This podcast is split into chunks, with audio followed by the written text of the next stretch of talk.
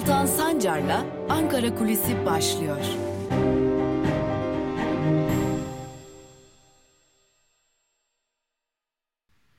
Merhabalar sevgili Özgürüz Radyo dinleyicileri ve tabii ki izleyicileri. Özgürüz Radyo'da bir kez daha sizlerle birlikteyiz. Yine güne Ankara Kulisi programıyla başlıyoruz. Ankara Kulisi programında hafta içi her gün olduğu gibi hem Özgürüz Radyo'da hem Spotify'da hem de Özgürüz Radyo'nun YouTube hesabında sizlerle bir araya geliyoruz ve bugün Ankara'da neler konuşulacak, neler takip edilecek ya da Ankara kulislerinde ne gibi konular konuşuluyor sorularına cevaplar arıyoruz.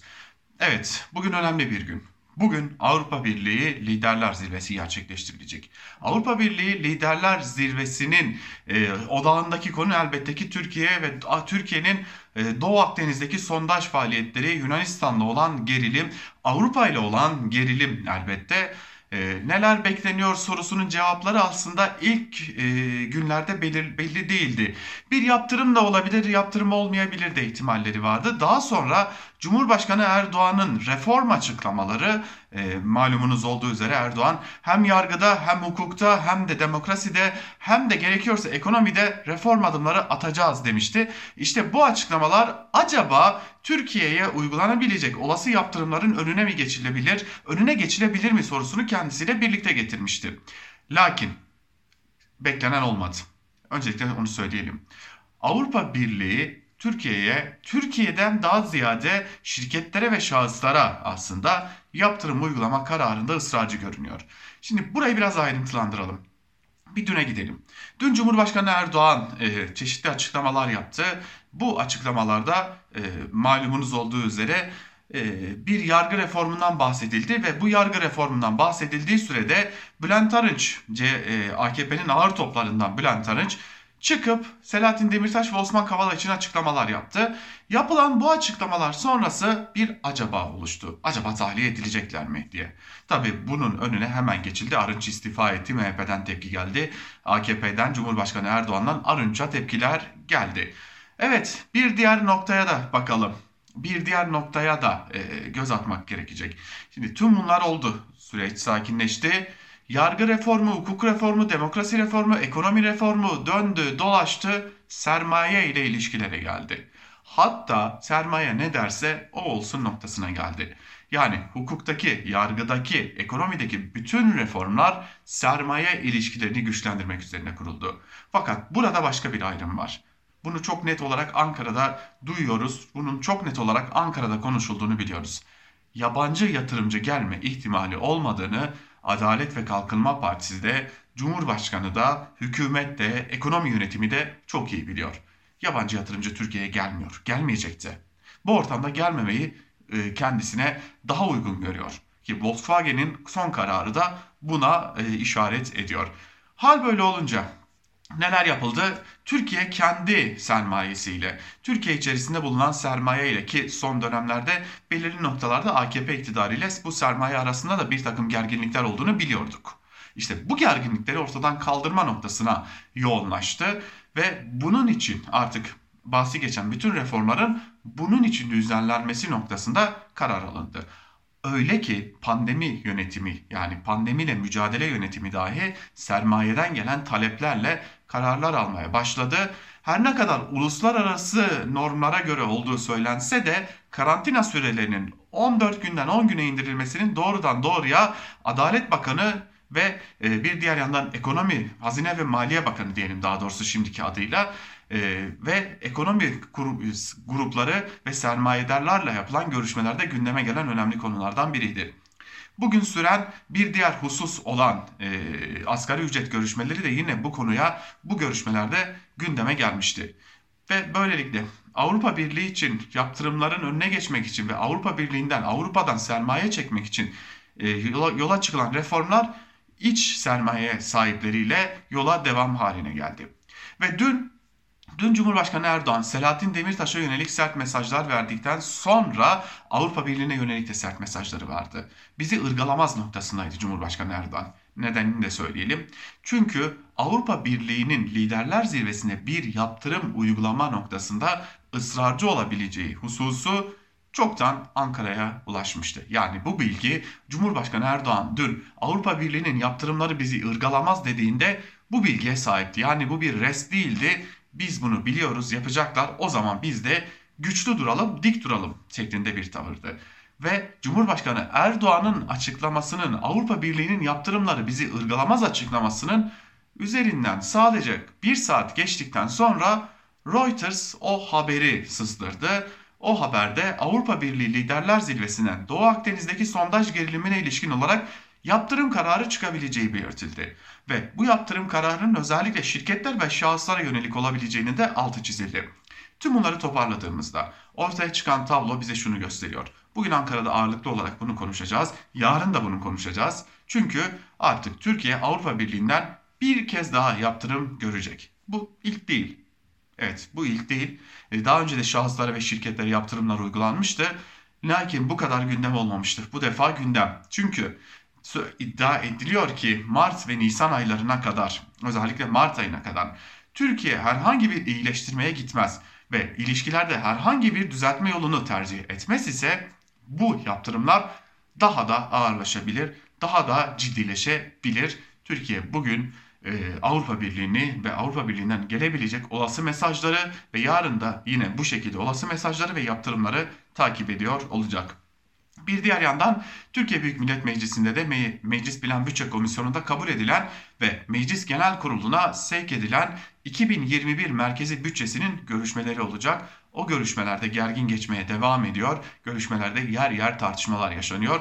Gün içerisinde bunu da Özgürüz Radyo'dan sizlerle paylaşıyor olacağımızı belirtelim ve bu bilgilerle bugünlükte Ankara Kulisi'ni noktalayalım. Yarın yine Özgürüz Radyo'da görüşebilmek umuduyla hoşçakalın.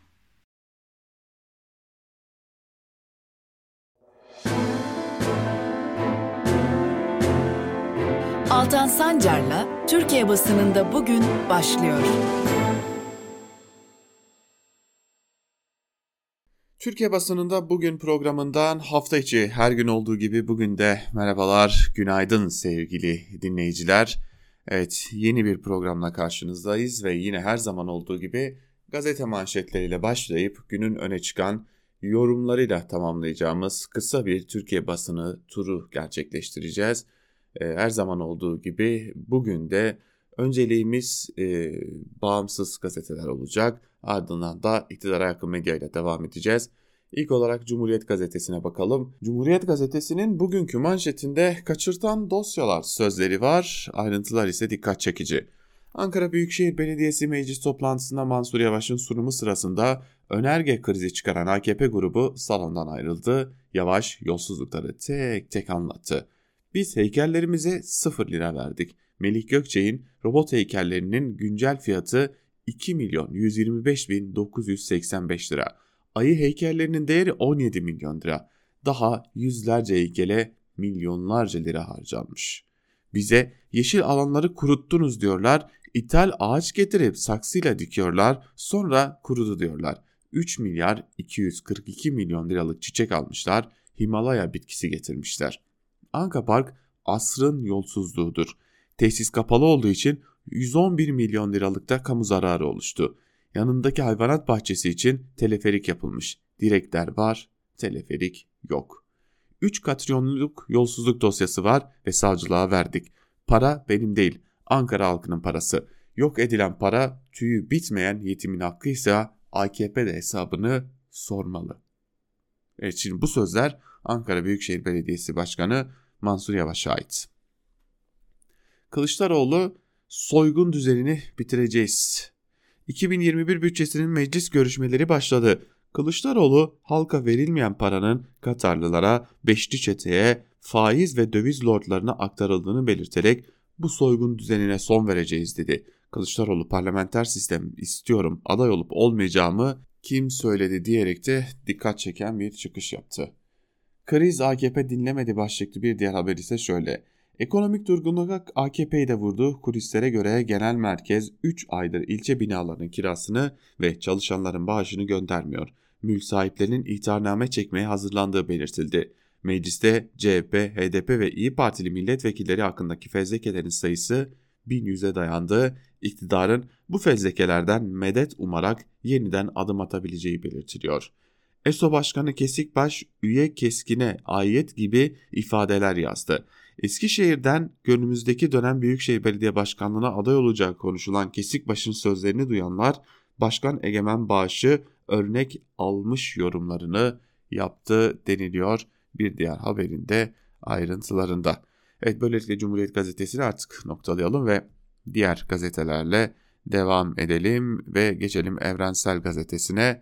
Evrensel Gazetesi aşılar insanlığın ortak malıdır manşetiyle çıkmış ve ayrıntılarda şunlar aktarılmış. Covid-19 aşılarında şirketler kar, devletler ise rekabet peşinde. Türk Tabipleri Birliği Covid-19 İzleme Kurulu üyesi Osman Elbek aşıların patentten muaf ve insanlığın ortak malı olması gerektiğini söyledi. Aşıda asıl tartışılması gereken Çin aşısı mı, Alman aşısı mı değil, aşıların patentlenmesi olduğuna dikkat çeken doçent doktor Osman Elbek, şirketlerin hepsi kamunun yani insanların vergilerinden oluşan kaynağı kullandılar. Şimdi aşıları patentleyerek mülkiyetini istiyorlar. Ama tüm insanlıktır bu aşıların sahibi denilmiş e, aşılarla ilgili yapılan açıklamada. Asgari ücret sefalet ücreti oldu başlıklı bir diğer haber ise şöyle. Disk 2021 yılı asgari ücret talebinin 3800 lira olduğunu açıkladı. Asgari ücretin ortalama ücret haline geldiği Türkiye'de işçi ekonomik büyümeden payını alsaydı asgari ücret en az 5000 lira olacaktı. Bir yılın 122 günü vergi için çalışan bir işçi ile Cumhurbaşkanı arasındaki ücret maaş farkı 30 kat denilmiş bu haberin ayrıntılarında. Evrensel Gazetesi'nin ardından geçelim Bir Gün Gazetesi'ne şimdi de. Bir Gün Gazetesi'nin bugünkü manşetinde neler var onlara göz atalım. Gazete asrın yolsuzluğu manşetiyle çıkmış ve haberin manşetin ayrıntılarında Melih Gökçek'in vurgunları anlatılıyor. Bir kez daha göz atalım. Ankara Büyükşehir Belediyesi'nde Melih Gökçek dönemindeki yolsuzluk dosyaları açıldı. Usulsüzlüklerin toplam tutarı 3 milyar lirayı buluyor. 1 milyon 250 bin kişinin asgari ücretine karşılık gelen bu para ile 20 milyon dozun üzerinde Covid-19 aşısı ücretsiz temin edilebilirdi. Peki batık projelerin maliyetleri neler? Şimdi aktaralım sizlere. Anka Park 5.8 milyar lira. Kapılar hani şu Ankara'nın girişine çıkışına Melik Gökçek döneminde yerleştirilen kapılar var ya tam 95.3 milyon lira. Gökkuşağı projesi 20 milyon lira, Samanyolu projesi 19,5 milyon lira, kedi heykelleri 1.1 milyon lira, robot heykeli 326 milyon lira, metal robot heykeli 2.1 milyon lira, hayvan heykelleri 17.2 milyon lira, futbolcu heykelleri 679 bin lira, ışıklı palmiyeler 398 bin lira, 1996 adet heykel 25.4 milyon lira, kol saati heykeli 1.5 milyon lira, heykel, saat ve plastik kent mobilya ve kapılar 1.3 milyar lira. Yani milyon da değil milyar lira. E, Tabi buradan Melih Gökçe'ye düşen pay ne kadar onu da göreceğiz. Ülke 5 şirket için çalışacak. Cumhurbaşkanı Yardımcısı Fuat Oktay, hazineden tek kuruş çıkmayacak denilen İstanbul Havalimanı için şirketlere garanti ödemesi yapılacağını açıkladı. Cumhurbaşkanı Yardımcısı Fuat Oktay bütçe sunumunda şirketlere verilen garanti ödemelerinin gelecek yılda süreceğini söylerken 2021 yılında bu haval havalimanını işleten şirkete uçmayan yolcular için ödeme yapılacağını bildirdi. Oktay'ın hedef işsizlik rakamı ise %12.9. CHP lideri AKP'li Cumhurbaşkanı Erdoğan'ın dev projeleri için devletin kasasından 5 kuruş çıkmayacak sözlerini hatırlatırken yalan söylediniz milyon dolarlar çıkıyor dedi. MDP eş genel başkanı Pervin Buldan ise bütçe geçim derdinde olanların değil seçim derdinde olanların bütçesidir demiş dün Meclis Genel Kurulu'nda gerçekleştirilen görüşmelerde bütçe biliyorsunuz Meclis Genel Kurulu'na indi. 18 ee, Aralık'a kadar da bu maratonun sürmesini bekliyoruz. Meclis Genel Kurulu'ndaki bu bütçe maratonunun devam etmesini bekliyoruz. Ve geçelim bir diğer gazeteye şimdi de Yeni Yaşam gazetesine. Yeni Yaşam gazetesinin bugünkü manşetinde ise e, aslında Gercüş ile ilgili bir haber var. Gercüş soruları manşetiyle çıkıyor gazete Ve manşetin ayrıntılarında şunlar aktarılıyor. Jin News'in gündeme getirdiği Batman'ın Gerdüş ilçesinde aralarında asker, polis ve korucuların da olduğu 27 kişinin e, bir çocuğa tecavüzde bulunduğu haberi kamuoyunda büyük tepkilere neden oldu. İki kadının da fuhuşa sürüklendiğinin yer aldığı haberde başta kadınlar olmak üzere farklı kesimlerden binlerce yurttaş sosyal medya üzerinden tepki gösterdi. Batman Cumhuriyet Başsavcılığı, Valilik ve Emniyet Müdürlüğü ise tepkilerin büyümesi üzerine açıklama yayınladı.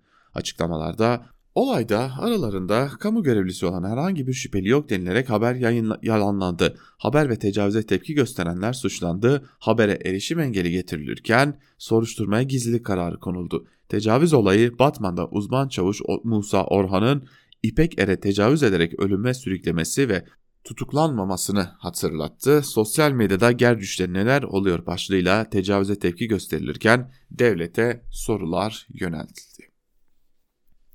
Açlık kuyrukları başlıklı bir diğer haberi de paylaşalım sizlerle. Hükümetin ekonominin uçtuğuna dair açıklamalarını sokaklar tekzip ediyor. Yoksulluk, yoksulluk ve işsizlik salgın gibi yayılıyor. Hükümet yetkililerinin artık açlık değil varlık kuyruklarına giriyor yurttaşlar söyleminin aksine yurttaşlar dağıtılan çorba için uzun kuyruklar oluşturdu. İstanbul Saraçhane Parkı önünde dağıtılan sıcak çorba için kuyruk uzadıkça uzadı sokakta yaşamak zorunda kalan evsiz yurttaşların belediyenin dağıttığı çorbadan alabilmek için oluşturduğu kuyruk videoya çekildi. Açlık kuyruğu işte ülkenin özeti yorumlarına neden oldu denilmiş haberin ayrıntılarında ve yine birinci sayfada Yeni Yaşam gazetesinin birinci sayfasında tabii ki e, diskin e, açıkladığı asgari ücretin ne kadar olması konusundaki önerisi de bulunuyor. Tabi gelin görün ki Türkiye'de asgari ücret artık asgari ücret aslında uygulanabilecek en alt düzeydeki ücretken artık Türkiye'de çok ciddi oranda uygulanan e, ortalama ücret haline gelmiş durumda. Evet Yeni Yaşam gazetesini de noktalamış olalım böylelikle ve geçelim bir diğer gazeteye Sözcü gazetesine. Gazetenin bugünkü manşetinde yer alan sözler masaya çıkıp tepinin isterseniz yolsuzlukları tek tek açıklayacağım şeklinde. Başkan Mansur Yavaş'ın bu sözleri üzerine AKP'li belediye meclis üyeleri toplantı salonunu terk etti. Ankara Belediye Meclisi'nde gerginlik yaşandı. AKP'li Mamak Belediye Başkanı Murat Köse önerge vermek istedi. Başkan Mansur Yavaş belirlenen sürede verilmediği için önergeyi reddetti. AKP'liler masalara vurarak tepki gösterdi. Yavaş masaya çıkıp tepinin isterseniz. Burası sizin çiftliğiniz değil dedi. AKP'liler salonu terk etti. Yavaş AKP'li önceki yönetim dönemindeki usulsüzlükleri anlattı. 3 katrilyonluk yolsuzluk dosyasını savcılığa verdik dedi. Sözcü gazetesinin birinci sayfasında vicdansızlık manşetiyle bir haber var. Metal sektöründe çalışan işçiler arasında aktif vaka oranı %7'yi geçti. Hastalananlar işten atılıyor. Disk Genel Sekreteri Adnan Serdaroğlu fabrikalarda yapılan vicdansızlığı şöyle eleştirdi. Sendikasız işyerlerinde işveren istediği gibi düzen kurmuş. İşçi hastalanırsa ya atıyor ya ücretsiz izne gönderiyor. Yeni işçi alıyor, çarklar dönsün anlayışı var denilmiş haberde. Bu çarklar dönsün anlayışı hükümetten birilerinin açıklamasıyla tabii ki örtüşüyor. Ve Karar Gazetesi, Karar Gazetesi'nin manşetinde asgari değil ortalama ücret sözleri var. Ayrıntılar ise şöyle. Asgari ücret ile ortalama ücret arasındaki makasın daraldığı Türkiye'de çalışanların yarısına 2324 lirayla ay sonunu görme çalışıyor. Sendikalar ve muhalefet bu rakamın yaşanabilir seviyeye çekilmesi çağrısı yaptı. Gelecek Partisi lideri Ahmet Davutoğlu ise iktidara yan, yandaş müteahhite vereceğine vatandaşa ver diye seslendi. Gelecek Partisi Genel Başkanı Davutoğlu asgari ücretin 3300 TL olması gerektiğini söyledi. Sağa sola yandaş müteahhide israf yatırımlarına çarçur ettiğiniz kaynaklarımıza dağıttığınız rakamlara göre bu devede kulaktır dedi. CHP lideri Kılıçdaroğlu en az 3100 lira olması ve vergiden muaf olması gerektiğini belirtti. Diskin asgari ücret talebi ise 3800 lira olduğu şeklinde ayrıntılar aktarılmış. Ve karanti, e, vakalar zirvedeyken karantina esnedi başlıklı bir diğer haberi de aktarmış olalım. E, günlük vaka sayısında Avrupa'da ilk sırada yer alan Türkiye, bulaş zincirini kırmada en önemli adım olan karantinayı gevşetti. Sağlık Bakanlığı Covid tanılı kişilere yakın temasların izolasyon süresini 14'ten 10'a düşürdü. Temaslara evde testin kapasitenin uygun olması halinde en erken 5. günden sonra yapılacağı açıklandı. Ayrıca testi negatif çıkan temaslıların 8. gün işe başlayabileceği de belirtildi deniliyor. Sanki bu ülkede semptom göstermeyen temaslıya test yapılıyormuş gibi de bir algı var. Oysa semptom göstermeyen temaslıya test bile yapılmıyor. Geçelim Hürriyet gazetesine. Manşette ha gayret Türkiye sözleri var. Vaka sayıları yüksek. Dün can kaybı ilk kez 200 aştı. Anadolu illeri hala alarm veriyor. Alınan önlemlerin ilk olumlu işaretleri ise büyük şehirlerden geldi diye de koca bir yalan atılıyor. Yalan kuyruklu hale de getiriliyor. Bakın neler söyleniyor. Sokak yasağı, kafe, lokanta, kahvehanelerin kapatılması vakalarda gerilemeyi sağladı. İlk bir haftalık verilere göre büyük şehirlerde vakalar geriliyor. Sağlık Bakanı Koca İstanbul'da düşüşün %25'i bulduğunu söyledi.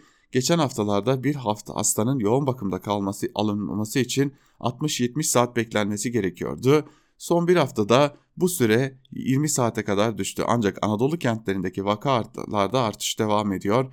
Vaka sayısının 32 binlerde seyretmesi Anadolu'daki artıştan kaynaklanıyor. Dün en yüksek günlük can kaybı yaşandı. Son açıklanan veriler tedbirlere mutlaka uyulması gerektiğini bir kez daha hatırlattı. Sevgili dinleyiciler biz bu radyodan söyledik bunları. Yani şunu altını çize çize söyledik. İlk yasala, yasağın uygulandığı gün dedik ki vakalar yavaş yavaş aşağı doğru Sağlık Bakanlığı tarafından indirilecek. Ama bunlar yasakların işe yaramasından kaynaklı olmayacak. Bir kahramanlık hikayesi daha karşımıza çıkarılacak dedik. Şaşırmadık. Geçelim Sabah gazetesine. Sabah gazetesinin manşetinde heykeli dikilecek 38 bin kahraman sözleri var. Onlar kara, deniz, hava ambulanslarıyla 10 ayda 6 milyon hastayı nakleden 112 acil sağlık görevlileri. Sabah 24 saat onları izledi, fedakarlıklarına tanıklık etti. Üsküdar'dan hastaneye giden ambulanstayız. Paramedik Betül Ocak bu işi sevmezsen yapamazsın. Adli tıp teknisyeni Derya Atalar da çoğu zaman kahvaltımızı bile bu araçta yapıyoruz diyor. Sürücü Okan Duran araçlardan dertli, siren çalıyoruz, yol vermiyorlar. Satırlara baktım da hakkı ödenmez denilen sağlık emekçilerin haklarının gerçekten ödenmediğine dair tek bir cümle yok. Ee, bir de çok dikkat çekici değil mi? Ee, Ankara'da heykellere milyarlarca lira harcandığının ortaya çıkarıldığı gün Sabah gazetesinin heykeli dikilecek 38 bin kahraman manşetiyle çıkması da çok ironik olmuş gerçekten. Bu arada heykellerine dikecek parayı vereceklerinize yani o parayı heykellere vereceklerinize vereceğinize sağlık emekçilerinin e, ek ödemelerini gerçekleştirebilirsiniz. Yani bir tavsiye. Doğu Akdeniz'de türbinde olmayız başlıklı bir diğer habere de bakalım. Başkan Erdoğan Doğu Akdeniz çalıştayına video mesaj gönderdi. Kazan kazan temelli bir formül bulabiliriz. Akdeniz'in en, en uzun kıyı şeridine sahip Türkiye'nin buradaki gelişmeleri türbinden izlemesi mümkün değildir. AB stratejik körlükten bir an önce kurtulmalı, Rum kesimi ve Yunanistan tarafından Doğu Akdeniz'de bir koçbaşı gibi kullanılmasına müsaade etmemeli. Sağduyu ile hareket edildiğinde herkesin hakkını koruyan kazan kazan temelli bir formül bulabileceğimize inanıyoruz demiş Cumhurbaşkanı Erdoğan. Ve böylelikle Sabah gazetesini bitirelim ve geçelim bir diğer gazeteye e, yine iktidara yakın Milliyet gazetesine. O tedavi işe yarıyor manşetiyle çıkmış. ABD'de Zolgensma gen terapisi alan SMA'lı bebeklerin aileleri çocuklarının daha rahat nefes aldığını, emeklemeye başladıklarını söyledi. Baba Fatih kurtuldu. Artık hareketleri daha güçlü ve hızlı oturmaya, emeklemeye ve merak ettiği yerlere gitmeye başladı. İlacı alalı henüz 2 ay oldu ve zaman geçtikçe olumlu sonuçlarını daha iyi gözlemleyeceğiz. Anne İpek Erdoğan, Rüzgar ilaçtan sonra daha iyi nefes alıyor. Zaten bu bebeklerin en büyük sıkıntısı solunum. İlaçtan sonra daha enerjik bir bebek haline geldi. Sesi daha çok çıkıyor. İlacın çocuklar için olumlu sonuçları var denilmiş. Ama gelin görün ki Sağlık Bakanı, Sağlık Bakanlığı o ilacı getirmiyor. SGK o ilacı karşılamıyor. Aileler 2,5 milyon doları bulacak bağış kampanyaları yapmaya çalışıyorlar. Sonra Sağlık Bakanlığı o bağış kampanyalarına da engel olmaya çalışıyor. Çocuklar da hayatını kaybediyor. Karantina 10 gün oldu başlıklı bir haber. Covid-19 hastalarıyla yakın temaslıların karantina süresi 14 günden 10 güne indi. Lokanta ve pastane gibi yerler hafta içi ve hafta sonu 10-24 arasında paket servis verebilecek. Deniz ve Jandarma Genel Komutanlığı emrine 22-24 Aralık'ta sevk edileceği açıklanan hükümlerin sevki ertelendi. Yeni tarihler E-Devlet'ten takip edilebilecek denilmiş. Yine bu Milliyet'teki haberde ama Milliyet'teki haberde bir başarı hikayesi yok herhalde. Bugün başarı hikayesi anlatma görevi e, Hürriyete, Ahmet Hakan Hürriyeti'ne verilmiş. E, sırayla anlatılıyor demek ki başarı hikayeleri de. Ve geçelim Yeni Şafak'a türbinden izlemeyiz manşetiyle çıkıyor. Yeni Şafak ve manşetin ayrıntılarında malum Cumhurbaşkanı Erdoğan'ın e, az önce de aktardığımız o e, Doğu Akdeniz'e ilişkin açıklamaları var. E, burada da Yeni Şafak'ın manşetinde de Cumhurbaşkanı Erdoğan'ın bu Doğu Akdeniz'le ilgili gerçekleştirilen konferansa gönderdiği mesaj yer almış. Emperyalist yayılmaya izin vermeyeceğiz demiş e, Cumhurbaşkanı Erdoğan e, Avrupa Birliği'ne. Ve bir diğer yine aynı noktadan haber, Yeni Şafak'tan haber, Çin'e ihracat treni tam yol ilerliyor. İstanbul Kazlıçeşme'deki resmi uğurlamanın ardından Çin'den gelen ek talepler nedeniyle Halkalı istasyonuna uğrayan trenin buradan kal burada kalacağına ilişkin asılsız iddialar ters tepti. Ulaştırma ve Altyapı Bakanı Adil Kara İsmailoğlu trenin bugün Türkiye'den çıkış yapacağını söyledi denilmiş haberde. Aslında hiç kimse e, tren burada kalacak demedi. Tren daha önce gitmedi dedi. Ee, yani yalanınızı yalan söyleyerek örtmeye çalışmayın. Akit'in manşetine bakalım. Korsan zihniyetine müsaade etmeyiz diyerek yine Cumhurbaşkanı Erdoğan'ın Avrupa Birliği'ne verdiği mesajlar yer almış. Aslında bu mesajların adresi 10-11 Aralık'taki AB Liderler Zirvesi Belçika'da gerçekleştirilecek. Malum Türkiye'ye bir biçimde yaptırım kararı çıkabilir ihtimali de bulunuyor deniliyor. bu görüşmeler için diyelim ve Akit'in manşetini de aktardıktan sonra gazete manşetlerini noktalayarak günün öne çıkan yorumlarında neler var bir de bunlara göz atalım.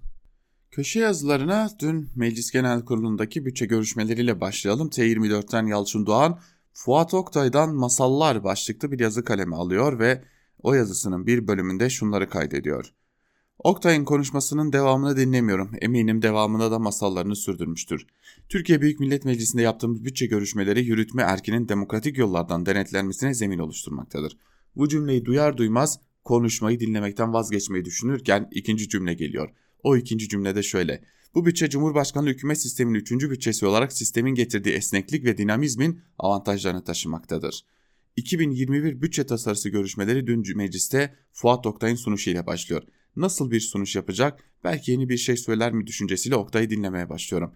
Ancak daha konuşmanın başında bu iki cümleyi kullanınca Meclis TV'yi kapatıyorum. Yeni masallara karnımız tok diyerek. Bütçe meclisin yürütmeyi demokratik yollardan denetlemesine zemin hazırlıyormuş.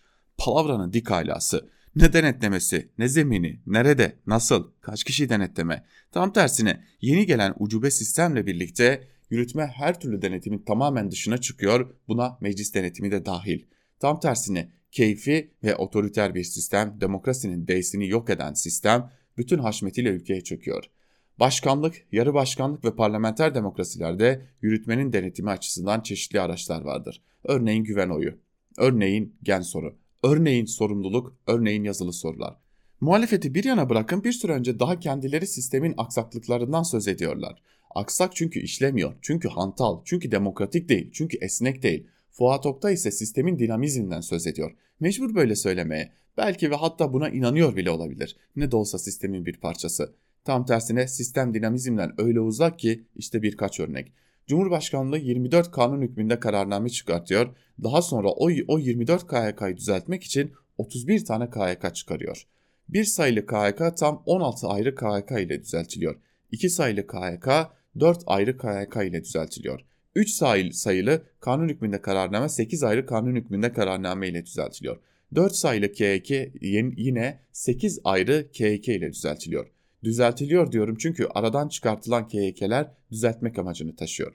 O kadar farklı örnek var ki örneğin bir KHK ile Türkiye Adalet Akademisi kaldırılıyor, aradan 10 ay geçiyor, yeni bir KHK ile aynı akademinin yeniden kurulmasına karar veriliyor. Oktay'ın konuşmasının devamını dinleme, dinlemiyorum. Eminim devamında da masallarını sürdürmüştür.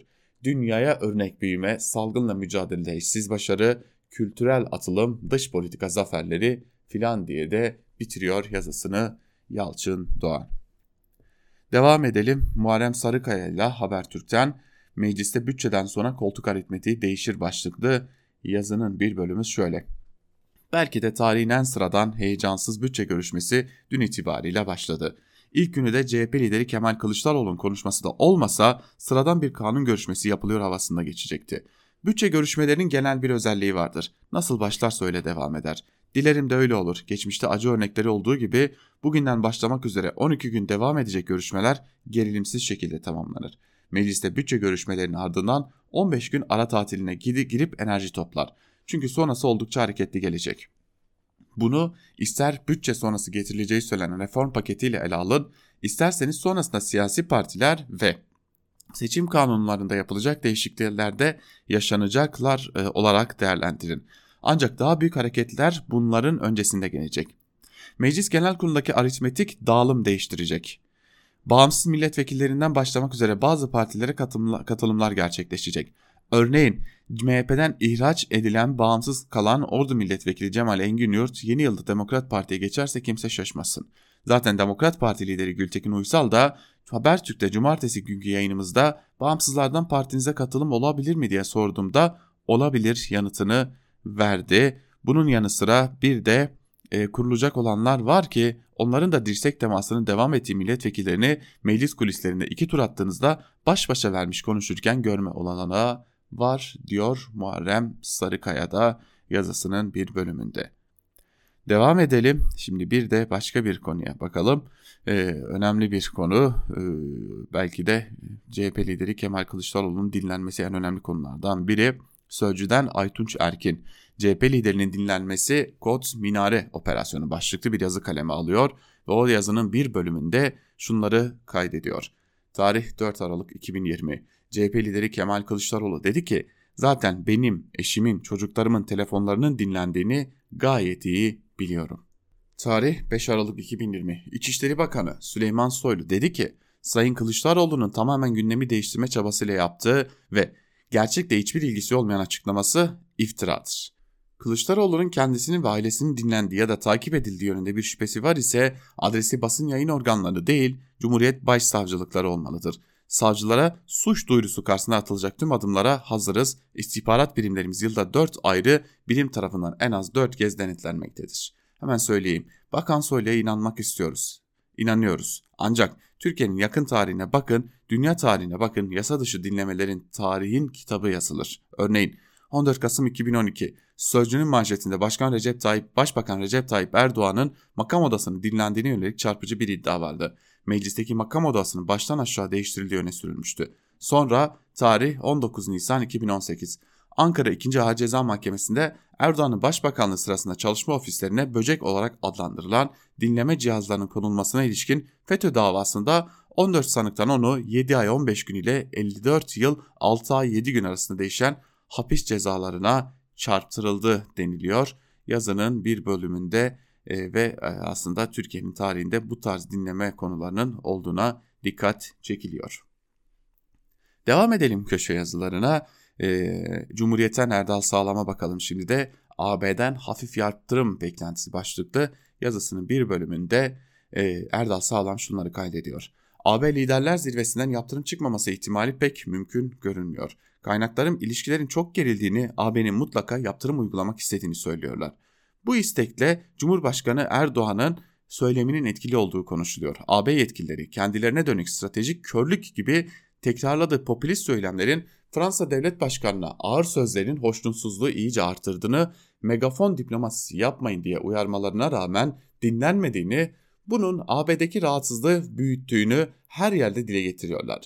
Türkiye'ye karşı sabrımızı Cumhurbaşkanı Erdoğan taviz olarak görüyor diyen bir üst düzey AB yetkilisinin Cumhurbaşkanı'nın AB'nin yumuşak tavrı halinde bunu kendi kazanımı olarak göstermek istediğini, bunun AB tarafından görüldüğünü Ankara'ya anlattıklarını belirtiyor.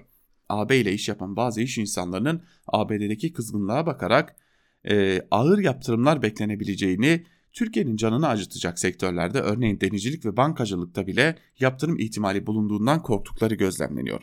Buna karşılık Ankara'daki hava ne kadar kızarlarsa da mülteci krizinin de etkisiyle AB'nin ağır yaptırımlar getirme ihtimali düşük şeklinde. Bu nedenle AB'nin yaptırım kararı alması büyük ihtimal olarak gözüküyor ama Türkiye'nin canını acıtacak e, yaptırımlar olmayacağı tahmin ediliyor. Kurum veya kişiler bazında bazı yaptırımlar olabileceğini kaydeden bir AB uzmanı bazı sektörler veya bu sektörlerin yetkililerine dönük şahsi yaptırımlar gelebileceğini söyledi. ulaştırma ve enerji sektöründe faaliyet gösteren kamu kurumlarına dönük yaptırımlar olma ihtimalinden söz ediliyor. Yaptırım kararlarının Doğu Akdeniz'deki aramalara dönük olacağı beklentisini, örneğin bu işlerden sorumlu TPO'ya veya kurumun yöneticilerine dönük bir yaptırımdan mı söz ettiklerini sorduğumda da aynı uzman TPO yöneticilerine dönük bir yaptırım kararı çıkabilir ve beklediğimiz yaptırımların en ağırlarından biri olur dedi. Böyle bir kararın bu aşamada aslında ağır bir yaptırım olmayacağını ama mevcut havayla kıyasladıklarında ağır kaçacağını belirtti diye de yazıyı devam ettiriyor e, Erdal Sağlam. Ve bir de artık gerçekten Celal Başlangıç'a bakacağız. Tek adam rejimi hayaldi, yalan oldu başlıklı yazısının bir bölümünde Celal Başlangıç şunları kaydediyor. Cumhurbaşkanı Erdoğan'ın ilk milli helikopter motoru müjdesini duyunca insanın aklına neler gelmiyor ki? 2011 seçimlerinde AKP yerli uçağımız göklerde afişleriyle girmişti. Bu sloganın üzerinden kırmızı bir uçak yanında Erdoğan'ın dekupe bir fotoğrafı vardı. Ne gökyüzü bu yerli uçağı gördü bugüne dek ne de yeryüzünde bu uçağın hangarına rastlandı. Saraya yerleşen Erdoğan'ın en flash vaadi ise bu yılın başına kadar yine milletin tatlı hayallere dalmasına neden olan yerli otomobildi. Ancak anlaşıldı ki bu yerli otomobil TOG'un tasarımını İtalyanlar yapacak, motorunu ve entegrasyonunu Alman şirketleri yapacak, bataryası Çin'den gelecek, mekanik aksamlarda şasi sistemlerini İngilizler yapacak. Yani yerli otomobilin en fazla %50'si yerli olacak. Yabancı otomobil şirketlerinin Türkiye'de kurduğu fabrikalarda üretilen araçların %60-80'inin yerli olduğunu düşünürsek varın siz anlayın Almanların, Fransızların, Japonların bizi ne kadar kıskandığını. Bir de ilk yerli ve milli tankımız Altay meselesi var.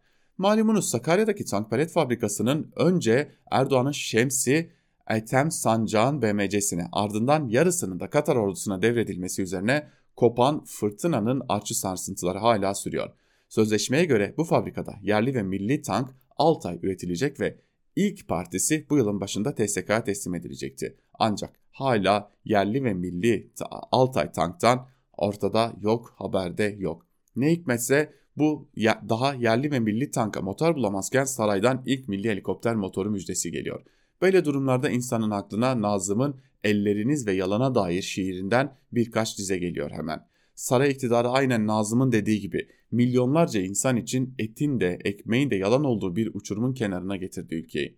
Ama yola yeni çıkmış AKP ile yolun sonuna gelmiş AKP'nin yalanlarına inandırıcılık konusunda müthiş bir irtifa kaybı var da diyor e, Celal Başlangıç yazısında diyerek bugünlükte Türkiye basınında bugün programımızı noktalamış oluyoruz. Yarın yine Özgürüz Radyo'da aynı saatte görüşebilmek umuduyla hoşçakalın.